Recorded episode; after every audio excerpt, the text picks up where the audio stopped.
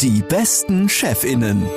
Reinhild Fürstenberg spricht mit Top-ManagerInnen über ihre Art zu führen, die größten Herausforderungen, persönlichen Erfolg und Menschsein in der Businesswelt. Hallo und herzlich willkommen zu unserem Podcast Die besten Chefinnen. Ich bin Reinhild Fürstenberg und ich freue mich riesig, heute hier bei mir im Studio Alexandra Heinrichs begrüßen zu dürfen, die HR Vice Präsidentin von Unilever Dach und Middle Europe. Frau Heinrichs, was macht denn eigentlich eine HR Vice Präsidentin? Ja, das ist ähm, eine sehr gute Frage. Aus meiner Sicht ist es tatsächlich so, dass ähm, meine Aufgabe ist, an der Organisation und mit der Organisation zu arbeiten. Sei es das Thema Kultur, sei es das Thema Personalentwicklung, sei es das Thema Befähigung, ganz stark jetzt auch vor allen Dingen in die Zukunft zu schauen, was ist eigentlich wichtig, wo entwickeln sich Organisation, wo entwickelt sich Arbeit hin und ähm, es ist nicht mehr das klassische Personalentwickeln oder Organisationsentwickeln, sondern ich betrachte das eher als ein Business Partnering, also mit der Geschäftsführung, als Teil der Geschäftsführung wirklich Themen nach vorne zu treiben, die Menschen und die Organisation betreffen. Und das mache ich jetzt seit neuestem eben auch für Mitteleuropa. Das ist ein sehr großes Cluster. Das geht von Nordkap bis Sizilien, von Rotterdam bis Wien. Und das sind insgesamt über 11.000 Mitarbeitende, sowohl in den Produktionen, aber natürlich auch in den Verwaltungen, in R&D. Und ähm, direkt habe ich in meinem ähm, Reporting ähm, 15 Leute. Ah, das ist ja wirklich ein großer Bereich. Ja. Sie haben irgendwann mal, wir kennen uns schon sehr lange, Ja. klein angefangen. Ja, ich kenne. Sie noch als Teamleiterin. Ja. Wie sind Sie in Ja. diese Position gekommen? Ähm, ich habe gerade, ähm, bevor ich hier in diesen Podcast reingekommen bin, ein Gespräch mit einem Kollegen aus Holland geführt und habe immer gesagt, am Ende ist es so ein bisschen auch das Thema Glück ist, wenn sich eine Chance bietet und die auf eine gute Vorbereitung trifft. Das spielt immer eine Rolle. Wie bin ich da reingekommen? Tatsächlich war ich, ähm, als wir uns kennengelernt haben, das war im Jahr ungefähr 2000, 2001, war ich wirklich Teamleiterin und habe das erste Mal auch innerhalb von HR nicht nur gemerkt, wie es ist, Leute zu beraten, die Themen mit ihren Mitarbeitenden hatten, sondern ich hatte auf einmal selber eins. Also auch ein Suchtthema. Darüber sind wir ja tatsächlich zusammengekommen, dass ich Genau. ein Thema hatte mit einer, ähm, mit einer Mitarbeitenden, die ähm, ein Suchtproblem hatte und ich einfach ratlos war. Wie bin ich da hingekommen? Ich glaube, ich bin da hingekommen, dass ich einerseits einen guten Job gemacht habe, dass ich aus meiner Sicht in meinen eigenen Antreibern wirksam gewesen bin. Ich glaube, ich kann gut eine Organisation bespielen und das Wichtigste, glaube ich, auch in meinem Job ist, gut in Kontakt mit Leuten zu kommen, empathisch zu sein und authentisch zu sein. Und das, glaube ich, habe ich nie abgelegt. Verbunden mit einem Thema, was mir auch sehr wichtig ist, immer eine gewisse Form der Bodenhaftung zu behalten. Und ich glaube, das bringt's dann am Ende und man braucht gute Kenntnisse, man braucht eine gewisse Form von, ja, wie soll ich das sagen, Vision und eine gute Art und Weise, sich in der Organisation zu bewegen. Und das hat bei mir tatsächlich geklappt. Übrigens in den verschiedensten Arbeitsmodellen. Also ich habe auch mal gar nicht gearbeitet, ich habe in Teilzeit gearbeitet und ich bin in diese Rolle befördert worden aus einem Jobshare heraus. Also soll mir keiner erzählen, dass das nicht geht. Es geht. Wow, also da haben Sie schon wirklich äh, ganz viel zusammengefasst, was Sie als tolle Chefin auch ausmacht. Bevor wir da jetzt gleich auch nochmal in einige Punkte viel tiefer einsteigen wollen, nochmal kurz was zur aktuellen Situation. Gehören Sie bei Unilever eigentlich zu den Krisengewinnern? Wir sind ja so ein, wir sind ja fast moving consumer goods, Konsumgüterindustrie und wir haben zwei Standbeine. Wir haben einmal das Thema Lebensmittel, Essen und das andere ist das Thema Beauty, Household Care. Und wir haben auch ein großes Geschäft, was sich mit dem Thema Gastro beschäftigt. Also sozusagen, ähm, wenn ich außerhalb von meinem Haus irgendetwas konsumiere am Kiosk, im Schwimmbad, ähm, im Freizeitpark und so weiter. Wir sind tatsächlich im Bereich Nahrungsmittel, im Bereich Knorr zum Beispiel auch ganz positiv aus 2020 rausgegangen. Gleichzeitig, wenn man im Homeoffice ist, muss man vielleicht auch nicht die ganze Zeit irgendwie super frisch geduscht am Platz sitzen. Man muss sich vielleicht auch nicht irgendwie jeden Tag die Haare waschen. Das haben wir auf der anderen Seite auch gemerkt. Das muss ich auch sagen. Und dadurch, dass die ganze Gastronomie geschlossen ist, dass Kioske, Freizeitparks, Schwimmbäder geschlossen sind, hat der Bereich echt gelitten. Bin sehr froh, dass wir durchgekommen sind ohne Kurzarbeit. Wir haben dann kurzfristig einfach Kolleginnen und Kollegen ähm, trainiert, einfach in die Supermärkte reinzugehen und den Kollegen zu helfen, weil es gab zwischendurch wirklich Not im März, im April, dass die Regale befüllt werden und das Nachschub kam, weil die Leute so gehortet haben. Das hat sich ein bisschen abgeflacht. Ich sag mal so, es war ausgeglichen. Für Dach war es durchaus ein gutes Jahr, weil wir ein großes Standbein in, Foods haben. Und das muss man einfach sagen, das hat uns in 2020 geholfen. Mhm. Ja, da hoffen wir mal, dass sich vieles jetzt auch in diesem Sommer noch ausgleicht und die Leute ja. auch viel Magnum-Eis essen. Ja, sollen sie, auf alle Fälle. genau. Ja, ähm, ich weiß, dass Sie eine sehr beliebte Chefin sind. Wir haben mich vorher gut erkundigt. Und ähm, warum sind Sie so eine beliebte Chefin? Ich glaube, es hat viel mit dem zu tun, was ich auch schon gesagt habe. Ich, das wird mir auch immer wieder zurückgemeldet. Ich habe ein offenes Ohr, vor allen Dingen für mein Team und für meine Leute. Und wenn wenn es da ein Thema gibt, dann hat das für mich auch immer Priorität. Also ich sage auch immer, ähm, ich bin vielleicht nicht für alle immer ansprechbar, für euch aber schon.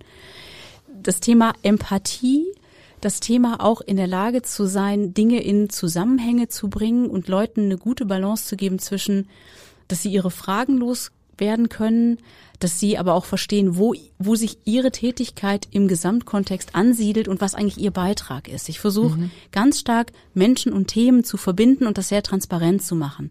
Ich habe für mich, als ich diese Vice President Rolle übernommen habe, habe ich so drei Kernelemente für mich ähm, erarbeitet. Das ist Klarheit, Orientierung und Schutz.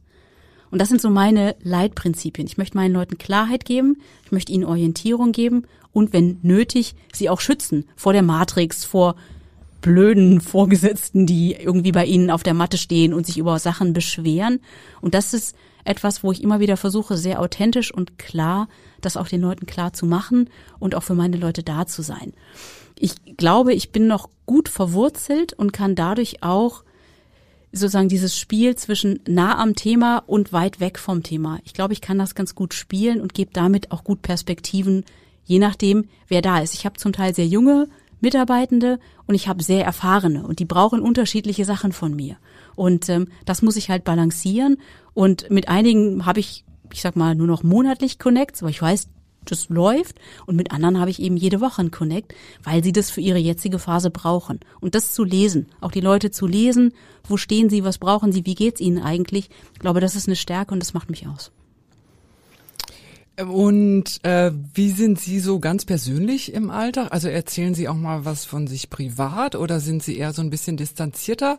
Wie würden Sie sich beschreiben? Ja, also ich, ich glaube, ich bin sehr zugänglich und ähm, ich sag mal, meine ähm, Mitarbeiter, auch meine Kollegen im, in, in der Geschäftsleitung wissen, über meinen Sohn, wissen über Homeschooling, wissen auch, was möglicherweise bei uns auf dem Land gerade so passiert, wenn ich irgendwie mal draußen bei einer Besprechung bin und einen Spaziergang mache. Bin durchaus ein nahbarer Mensch und ich interessiere mich auch für ähm, meine Mitarbeiterinnen und Mitarbeiter. Ähm, ich habe mal zu jemandem gesagt, ich habe ein sehr gutes Gedächtnis. Also ich weiß im Zweifelsfall, wie sie mit Mädchennamen hießen, wie die Kinder hießen, wie der Hund heißt. Das ist ein Fluch und ein Segen, ähm, aber das macht mich nahbar und das interessiert mich aber auch, weil ich einfach glaube, man bringt sich ja als ganzen Menschen an den Job man lässt den ja nicht irgendwo hängen, wenn man irgendwo ins Berufsleben geht. Jetzt erst recht nicht, wenn man im Homeoffice ist. Man kriegt ja viel mehr vom Privatleben der Leute mit. Und das ist einfach ein Teil. Und der gehört dazu. Der gehört auch bei mir dazu. Das ist ein richtig spannendes Stichwort, dass Ihnen die Leute näher sind, obwohl Sie im Homeoffice sind. Sie ja. sind äh, seit über einem Jahr, ja. haben Sie mir erzählt, mit allen Mitarbeitern bei Unilever. 149.000 habe ich richtig ja, die Produktion arbeitet. Also mhm. unsere Fabriken arbeiten, die sind auch ja, oftmals logisch. systemrelevant und auch unser Außendienst ist tatsächlich am Kunden. Die schützen wir, die testen wir auch ähm, regelmäßig. Da sind wir wirklich ganz eng dabei, auch die Hygienekonzepte gut umzusetzen. Aber alle, die in der Verwaltung arbeiten, sind tatsächlich weltweit im Homeoffice. Die ersten fangen jetzt schrittweise an, zurückzugehen in Indien aber die haben auch noch keine zweite oder dritte Welle, so wie wir. Und wie kriegen Sie das hin? Also das meine ich jetzt auch nicht nur bezogen auf Ihre direkten Mitarbeiter, mhm. sondern wie kriegen Sie das hin, ähm, auch über die Länder hinaus ähm, die Nähe zu allen zu behalten und letztlich auch alle zusammenzuhalten? Mhm. Wir haben tatsächlich, wir sind, wir haben heute Morgen ein Jahr Homeoffice gefeiert mit der Dachorganisation. Und ich weiß noch, vor einem Jahr, als wir geahnt haben, dass das kommen würde, dass der Lockdown kommen würde, haben wir einen Testtag gemacht und haben gesagt, übermorgen gehen alle einen Tag ins Homeoffice und wir testen einfach, wie kommt ihr damit eigentlich klar? Wie kommt die IT damit klar? Können wir über Teams arbeiten? Wir arbeiten mit Teams. Und was müssen wir eigentlich vielleicht noch üben? Und denkt alle dran, dass ihr alle euren Laptop mit nach Hause nehmt für den Fall, dass es schneller geht als geplant. Wir haben sehr viel iteriert. Wir haben sehr schnell alles auf online umgestellt. Also wir haben Trainings online umgestellt. Wir machen mittlerweile Purpose-Trainings online. Wir machen Feedback-Trainings online. Wir haben auch externe Berater sehr schnell gebeten, ihre Formate auch auf online umzustellen, auch im Bereich Gesundheitsmanagement, wo wir gesagt haben, wir brauchen mehr Online-Formate. Wir brauchen jetzt was Online-Yoga, wenn es mhm. irgendwie geht. Und ähm, haben auch seitens ähm, der Geschäftsleitung sehr viel regelmäßiger angefangen, Online-Formate anzubieten für die gesamte Organisation, also in unserem Fall für ganz Dach. Aber unser oberster Unilever-CEO macht alle zwei Wochen für die ganze Unilever-Community ähm, ja, so einen einstündigen Webcast, wo er auch immer wieder Leute aus der globalen Geschäftszeitung dazu einlädt, also so ähnlich wie wir, dass er auch so ein Gespräch führt. Die Leute können Fragen stellen. Es gibt ja mittlerweile ganz tolle Plattformen, ob das Menti oder Pigeonhole oder Slido sind, wo man Fragen stellen kann. Wir haben da eine sehr große, ich sag mal, Demokratisierung des Zugangs zu Hierarchie geschaffen. Und das hat ganz viel abgebaut und hat enorme Nähe geschaffen, weil vorher hatte niemand diesen Kontakt. Die schreiben regelmäßig auch, ich sag mal, Mitarbeiterkommunikation, also an alle. In Dach macht es unser Chairman für Unilever Dach, aber auch der Globale schreibt einmal im Monat auch so ein, seinen Blick auf die Welt, wie sieht's aus mit Corona. Da wird auch tatsächlich darüber gesprochen, wo haben wir möglicherweise traurigerweise Kolleginnen und Kollegen verloren an das Virus. Und ähm, da wird auch tatsächlich auch mal innegehalten. Aber er erzählt auch, wie es dem Geschäft geht, wie, es, wie der Aktienkurs ist. Es ist eine sehr viel direktere Kommunikation und glaube ich, ein sehr viel direkterer Zugang, als wir den vor Corona hatten. Und das schafft natürlich Nähe. Was wir verlieren, ist die Nähe am Kaffeeautomaten. Die mhm. Leute treffen sich, aber sie treffen sich immer geplant. Mhm. Und das geplante Treffen ist oftmals im im Team oder in der Abteilung. Dieses, ich treffe mal jemanden aus irgendeiner anderen Abteilung am Kaffeeautomaten. Das fehlt. Haben wir heute Morgen auch gerade abgefragt, was fehlt euch eigentlich? Und das ist das, was fehlt. Und wir machen jetzt sowas, das nennt sich Mystery Coffee. Wir haben eine Plattform gefunden, die ähm, die Leute zusammen würfelt Aha. und man wird dann kann dann sagen, ich möchte alle zwei Wochen oder alle vier Wochen mit jemandem eine halbe Stunde Kaffee trinken virtuell und ich mache das auch und man lernt da Leute kennt, die hat man noch nie gesehen. Das wow. ist wirklich spannend und wir versuchen da ganz viel dadurch auch Nähe zu schaffen. Wir haben Online-Yoga. Wir hatten heute Morgen einen Kollegen, der in Heilbronn arbeitet, der aber in seiner Freizeit Fitnesstrainer ist. Der hat uns dann so Fitness-Tipps gegeben. Also wir versuchen auch unsere eigenen Ressourcen aus unseren eigenen Teams zu nutzen und die zu bitten, sich uns zur Verfügung zu stellen mit Ernährungsberatung, mit Rezepttipps. Wir machen Online-Kochevents mit unseren Köchen. Das ist unser Vorteil mit den Lebensmitteln. Und das hilft, um Nähe und um Zugehörigkeit zu bewahren. Ersetzt nicht alles, aber es hilft.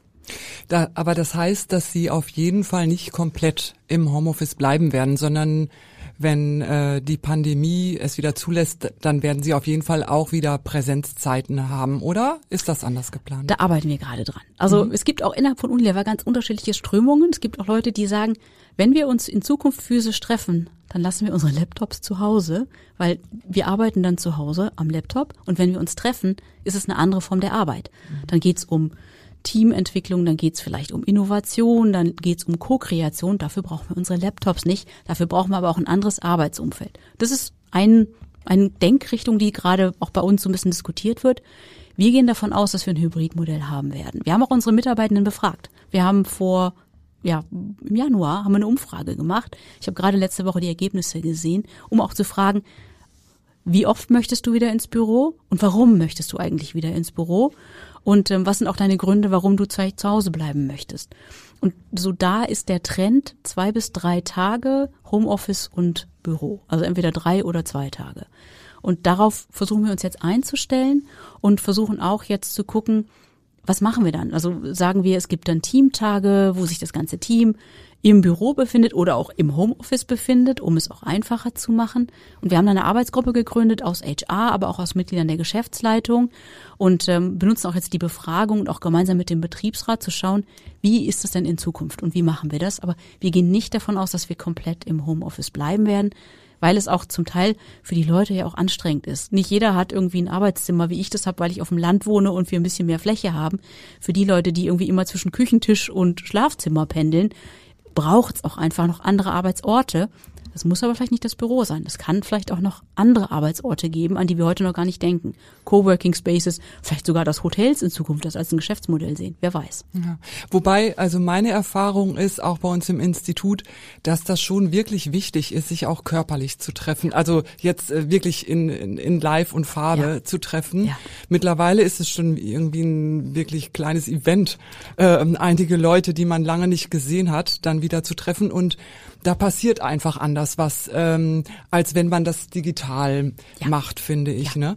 Ähm, so. Insofern, also mir ist das für unser Institut auch ähm, ein großes Anliegen, dass wir auf jeden Fall einen großen Teil Präsenz, müssen wir sowieso aufgrund unserer Beratung, die wir machen, aber großen Teil in Präsenz ähm, ja. weiter in Zukunft auch leben werden. Also ich glaube auch, dass das, dass das sinnvoll und richtig ist und es ist ja auch kulturprägend.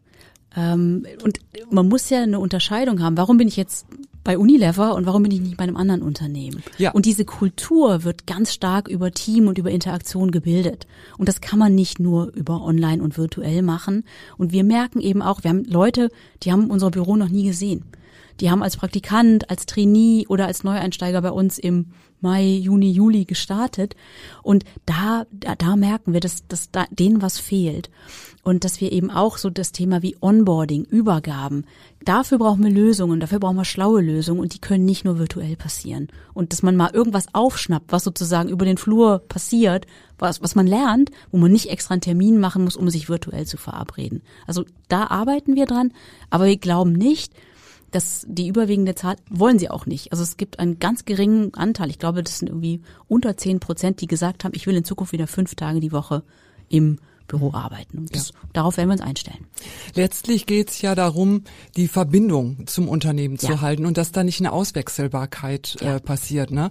Und damit sind wir auch bei einem anderen Thema, für das Sie sich sehr, sehr einsetzen, nämlich ähm, die Frage nach dem Sinn und Zweck, also nach dem Purpose. Ja. Ähm, was machen Sie genau in dem Bereich? Das ist wirklich, also das ist ein Thema. Ich durfte selber über meinen eigenen Purpose ähm, fast eine Woche nachdenken. Das ist jetzt schon ähm, sechs Jahre her. Und ähm, durften Sie dann eine Woche außen vor vier sein? Vier Tage. Wirklich? Vier Tage. Und dann einfach nur darüber nachdenken. Ja, das war, also das ist ja, wenn man es wirklich ernst meint, und das ist etwas, was für uns auch wirklich wichtig ist, ähm, muss man sich tatsächlich auch so mit sich selber beschäftigen. Man muss auch ein bisschen Feedback einsammeln und nicht nur von Kollegen, sondern auch von der Familie, weil es ja um, um eine persönliche Essenz geht. Was macht mich aus? Und woher kommt das? Und da geht man auch ein bisschen in seine Lebensgeschichte rein. Da geht man auch rein, so, wofür habe ich mich in, der, in, in meiner, ähm, weiß ich nicht was, in meiner Adoleszenz oder ähm, in meiner frühen Berufstätigkeit immer entschuldigen müssen, was mir aber eigentlich unglaublich viel Spaß gemacht hat. Bei mir war das immer Singen. Also immer, ich, ich musste mich immer entschuldigen, wenn ich unter der Dusche gesungen habe. Aber Musik ist bei mir ein Thema. Das ist auch ein Thema von meinem Purpose. Ähm, und was wir einfach glauben ist, dass es heutzutage eben nicht mehr reicht, einfach nur einen Job zu machen, sondern man bringt sich viel besser ein, wenn man weiß, warum man das tut, was man persönlich auch als Beitrag schafft zu seinem Job oder was, welchen Mehrwert man selber bringt und warum man selber nicht austauschbar ist. Und das ist etwas, was einerseits bei uns in dem, in dem Sprachgebrauch People with Purpose thrive, also Leute, die einen Purpose haben, die blühen auf.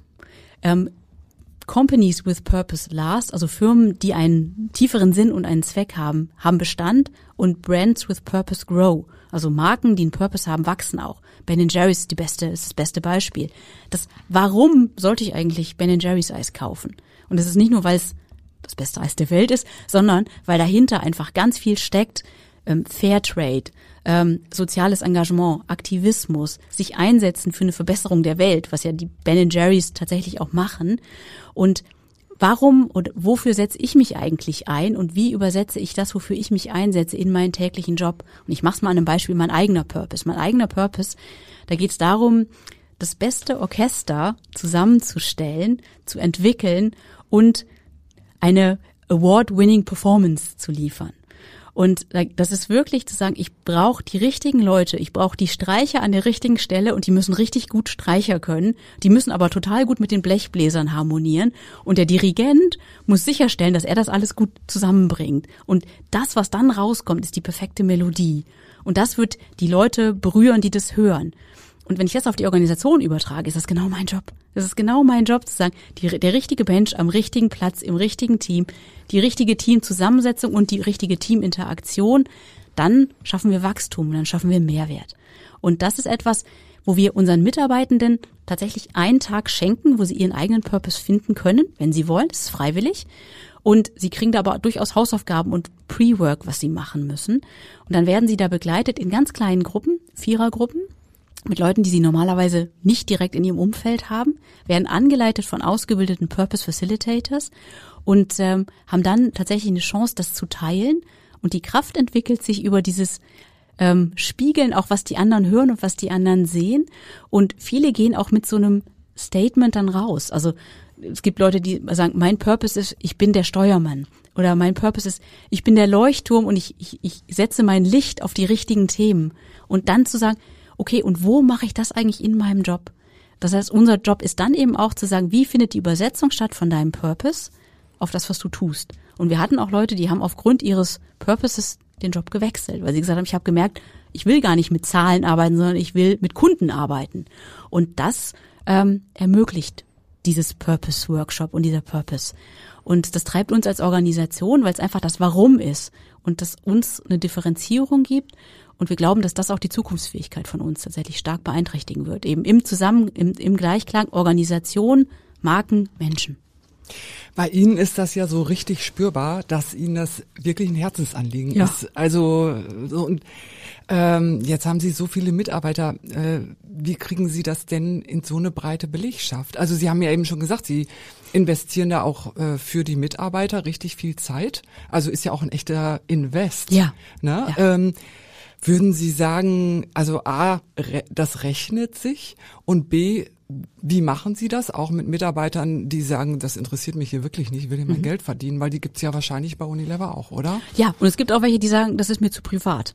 Ja, die ja. sagen, ich will das gar nicht. Ich will nicht, dass mit Leuten irgendwie meine Lebensgeschichte irgendwie reflektieren. Ja, oder Sozialklimbim, Richtig, oder? richtig. Mhm. Die müssen nicht. Was wir aber merken, ist, dass ähm, da ein großer Sog entsteht, wenn die Kolleginnen und Kollegen aus diesen Workshops zurückkommen.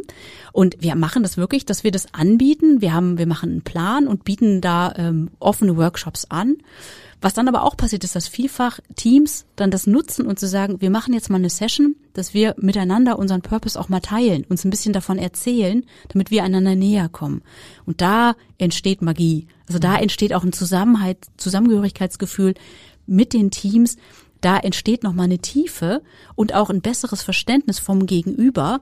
Und das ist für uns ein Mehrwert. Kann ich das in Zahlen übersetzen? Was ich sehe oder was wir global sehen, ist, dass Leute, die einen Purpose haben und einen Purpose-Workshop gemacht haben, eine größere Arbeitszufriedenheit zeigen. Und auch eine größere ähm, wie soll ich das sagen, eine größere Retention zeigen, dass sie sagen, das ist auch ein Grund, warum ich bei Unilever bleibe, weil ich das tun kann und weil Unilever mir das ermöglicht. Das sehen wir tatsächlich und ich glaube, allein das ist schon ein ziemliches Asset und etwas, was heutzutage ähm, extrem wichtig ist in diesem Wettbewerb um die richtigen Talente und vor allen Dingen junge Leute springen da extrem an. Also selbst unsere Trainees werden da schon rangeführt, auch wenn man sagt, vielleicht ist es noch ein bisschen früh in meiner Entwicklung, vielleicht brauche ich noch ein bisschen mehr Lebenserfahrung, aber wir führen die da schon ran. Und ein Teil des Ganzen ist auch das Thema Nachhaltigkeit.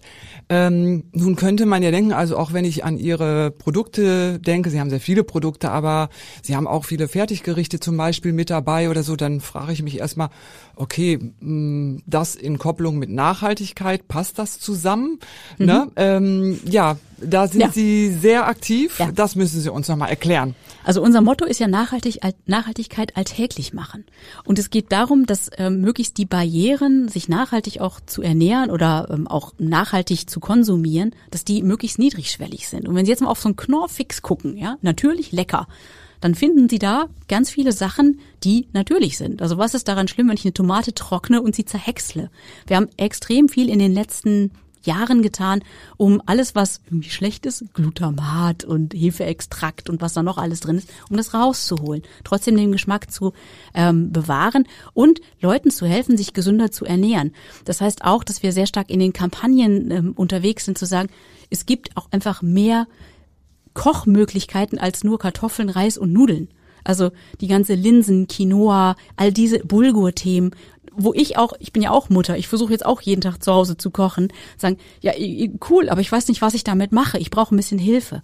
Und wir versuchen eben mit unseren Produkten, die nachhaltig produziert werden, wo wir auch dafür sorgen, dass die Leute, die für uns arbeiten, auch in der Lieferkette, dass die auch ähm, Minimum Wage, also ähm, wie heißt das, ähm, Mindest, Mindestlohn zahlen, dass wir da sicherstellen, dass das passiert und dass Leute, die unsere Produkte kaufen, einen Beitrag leisten, dass es der Welt ein bisschen besser geht. Oder Plastik. Wir haben jetzt für Hamburg auch gerade ähm, eine Verpackung für ein Waschmittel, das heißt Seventh Generation, ähm, produziert, die aus Hamburger Abfällen gemacht worden ist. Haben wir mit Budni gemacht. Und dass wir einfach versuchen, da unseren Beitrag zu leisten und Tag für Tag ein Stück besser zu werden. Aber gleichzeitig, ich meine, Eis ist einfach lecker. Und es geht auch ja darum zu sagen, ich habe mal einen schönen Moment in der ganzen Krise und ich tue auch was, was mir persönlich gut tut. Und ähm, aber auch gleichzeitig zu gucken, wir haben viel auch in vegan, auch für vegetarische Küche und das nicht nur nach draußen zu kommunizieren, sondern auch mit unseren Mitarbeitenden. Wir haben eine Veganuary Challenge gemacht. Wir haben mit unseren eigenen Köchen gelernt, wie man vegan kochen kann. Also auch ich habe das gelernt. Und gleichzeitig muss man schauen, auf der anderen Seite kaufen viele Leute mittlerweile Hafermilch oder Lupinenmilch. Das ist natürlich auch industriell produziert. Das ist jetzt auch nichts, was irgendwie aus der Kuh kommt oder so. Mhm. Wo, wo ich einfach glaube, äh, man muss eine gute Balance finden und, und, und, wir versuchen, weil wir ja auch doch ähm, eine, äh, unglaublich viele Konsumenten ansprechen, niedrigschwellig zu helfen, sich nachhaltig zu ernähren und einen Beitrag für die Umwelt zu leisten, indem man mit unseren Produkten weniger Plastik irgendwo hinspült, ähm, sicherstellt, dass irgendwo ein Circular Economy da ist und auch sicherstellt, dass man im Zweifelsfall auch weniger ähm, Nahrungsmittel wegwirft. Und das versuchen wir auch ein bisschen im Erzieherischen zu tun. Und jetzt mal ganz, ganz ehrlich. Sie haben ja eben auch gesagt, Sie ernähren sich gesund. Mhm. Äh, essen Sie selber denn auch die Unilever-Produkte? Ja, also Eis geht immer. Ja, also das, das ist schon ganz klar. Bei uns ist immer Cremissimo irgendwo in der, in der Tiefkultur, allein schon, weil unser Sohn im Homeoffice ist oder im Homeschooling ist und nachmittags immer irgendwie kommt zu Köchen Eis. Aber ähm, ja, ich habe, ich muss ganz ehrlich sagen, ich habe so diese Sachen Linsenbolognese habe ich echt für mich entdeckt, weil ich eben auch nicht so viel Fleisch mehr essen möchte ich wohne auf dem Land, ich kenne die Kühe. Also wir kriegen immer so eine halbe bis Viertel Kuh vom Bauern regelmäßig. Das heißt, aber wir, wir machen das sehr bewusst. Wir sind also ein bisschen Flexitarier. Aber ich habe tatsächlich über diese ähm, Gerichte oder diese ähm, Knorrfixe tatsächlich gelernt, auch mal mit Linsen zu kochen. Und das schmeckt. Ja, und das hat auch meinem Sohn tatsächlich geschmeckt. Das ist nicht sein Favorite, er würde immer noch auf Fleisch gehen, sage ich ganz ehrlich. Aber es ist einfach eine Abwechslung reinzubringen. Und ähm, auch zum Beispiel vegane Mayonnaise ähm, hab, haben wir auch und die schmeckt total lecker. Und ähm, auch mal ein Nudelsalat mit Mayonnaise, die vegan ist, ist auch einfach mal was, wo man sagt, oh, habe ich noch nie probiert, aber ist ein Beitrag und es schmeckt. Und das ist dieses Niedrigschwellige. Und es hilft mir auch, weil ich muss auch mittags relativ schnell kochen, weil ich einfach nur eine Stunde Zeit habe, damit irgendwie die ganze Familie satt wird und ich dann wieder an meinen Arbeitsplatz rankomme. Ja, die Welt verändert sich auf vielen Ebenen und ähm, auch im Bereich von Führung. Ähm, das vielleicht so als letzte Frage, Frau Heinrichs. Was glauben Sie, ist ähm, für Sie als tolle Chefin, äh, was ist so das A und O, worauf es in der Führung jetzt in Zukunft echt ankommt? Ich glaube, Führung hat viel mittlerweile mit Loslassen zu tun. Also eben weniger steuern und mehr gestalten. Und ich glaube, Führung bedeutet in der Zukunft mehr denn je Rahmen setzen, Leute befähigen, Leute zu unterstützen, selber wirksam zu werden und gleichzeitig auch ähm, Freiräume zu geben und zu helfen, das ist ein bisschen auch mein Mantra mit diesem Schutz, zu helfen, dass die Freiräume geschützt sind, in denen sich die Leute selbst entwickeln können. Also ich glaube auch, dass die klassische Führung in zehn Jahren, so eine hierarchische Führung, ich glaube, das wird immer weniger werden. Ich glaube, wir mhm. werden, man muss sich Führung einerseits verdienen. Ich glaube, in Netzwerken und in Projektorganisationen wird es wichtig sein, dass man ähm, als Führungsperson sich die Führung verdient und Führungsarbeit leistet und nicht Führungskraft ist. Und Führungsarbeit hat eben eine ganz andere Konnotation als ich bin die Führungskraft. Und ich glaube, da wird's hingehen, das wird die junge Generation von uns fordern und es wird einfach das neue, die neue Welt einfach von uns fordern, auch in der Vernetzung, in der wir uns bewegen.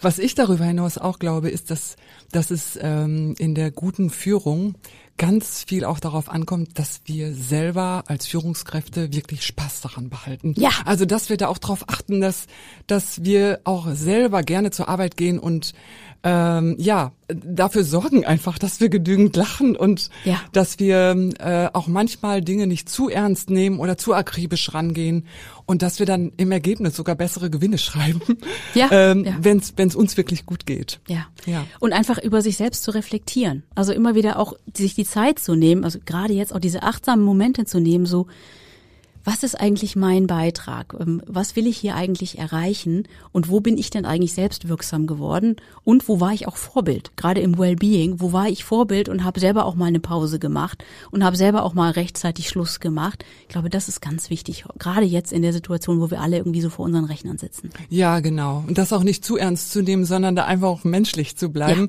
Das finde ich ja auch so schön, ähm, das auch von Ihnen nochmal zu hören, was Sie eigentlich in, ähm, äh, also was Sie so in Ihrer Führung so besonders macht. Abschließende Frage, Frau Heinrichs, was können Sie unseren Hörern mit auf den Weg geben? ich würde wirklich mit auf den Weg geben, dass authentisch sein und in sich selbst sein absolut wichtig ist für Führung und für erfolgreiche Führung, weil die Leute merken, wenn man es nicht ist. Das ist das eine. Und das zweite ist, ähm, neugierig bleiben und vor allen Dingen das, was jetzt sich gerade alles verändert, eher positiv, gelassen, zuversichtlich betrachten und einfach schauen, was man daraus machen kann und den Weg mitgehen, statt zu versuchen, wieder nach zurückzugehen, weil ich glaube, das ist genau das Falsche. Ich glaube, es geht jetzt darum, zuversichtlich, mutig, neugierig nach vorne zu gehen. Ähm, Und wenn man das tut, dann nimmt man die Leute auch mit. Und ich glaube, dann können wir auch die Zukunft gestalten und es wird gut. Ein wundervolles Schlusswort. Ganz vielen herzlichen Dank, liebe Frau Hat mir viel Spaß gemacht, Frau Fürstenberg. Vielen Danke. Dank. Tschüss. Tschüss. Das war Die besten Chefinnen. Der Podcast vom Fürstenberg Institut. Wir beraten Unternehmen und unterstützen Mitarbeitende und Führungskräfte dabei, mental gesund zu bleiben.